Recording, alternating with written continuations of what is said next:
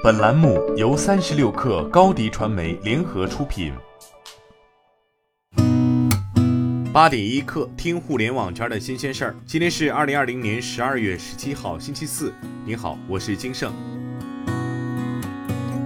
近日，微信二零二零年账单上线，用户可以通过我到支付到钱包到账单到统计再到年度账单，查看今年截至目前微信账户的收入、支出和个人资金流转情况。除了查看今年的账单总数之外，用户还可以点击账单构成，详细查看每个类别的每一笔具体支出、收入和零钱提现、充值情况。微信也于今年新增了个人微信账单导出功能，用户可以直接导出个人账户微信转账交易记录，并加盖腾讯公司的电子公章，方便用户自行取证。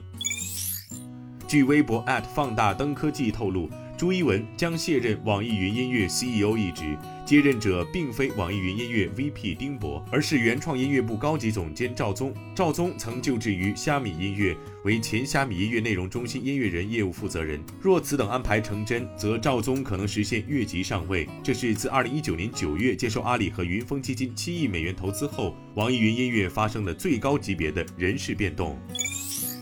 三十六氪获悉，创投市场又迎来一位 PE 来客——春华资本。春华创投投资领域高度聚焦在前沿科技领域，包括但不限于人工智能及其相关垂直应用、新一代产业互联网、医疗科技这些具有颠覆传统行业变革的新技术。目前已经有 Graphcore、建视科技、滨州石科技、未知君、Zap Surgical 等投资案例。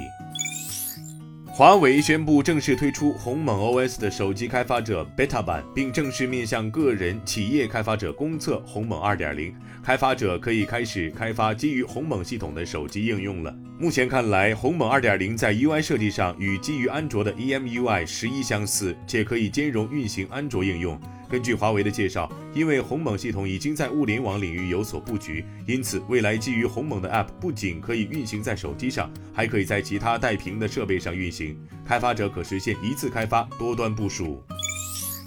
昨天，今日头条灵犬反低俗助手再次升级，新版灵犬增加短视频识别功能，支持用户以视频输入方式对内容进行反低俗检测，具备反色情、低俗、反暴力、血腥等能力。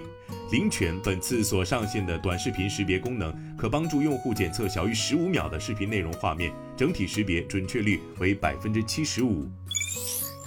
飞猪、去哪儿网等 OTA 平台昨天都发布了近期温泉类产品的预订情况。数据显示，在部分平台上，近一周以来，国内温泉酒店在各平台商预订量猛增，同比增幅最高超百分之一百三十。而且，多个 OTA 上不少地方温泉酒店预订均价已反超去年，其中仅北京的温泉酒店均价涨幅就高达四成。而且在这一轮出游热潮中，六零后成为了主力人群之一，占温泉主题游出游人数的两至三成。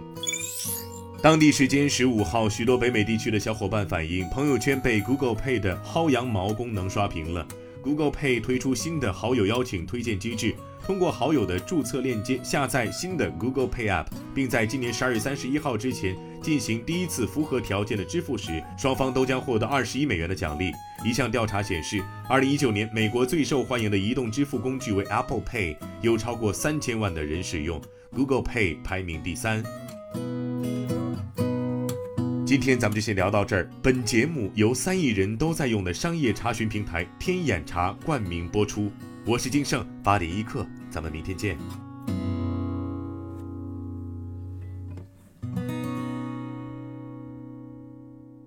欢迎加入三十六氪官方社群，添加微信 baby 三十六氪 b a b y 三六 k r，获取独家商业资讯，听大咖讲风口，聊创业，和上万客友一起交流学习。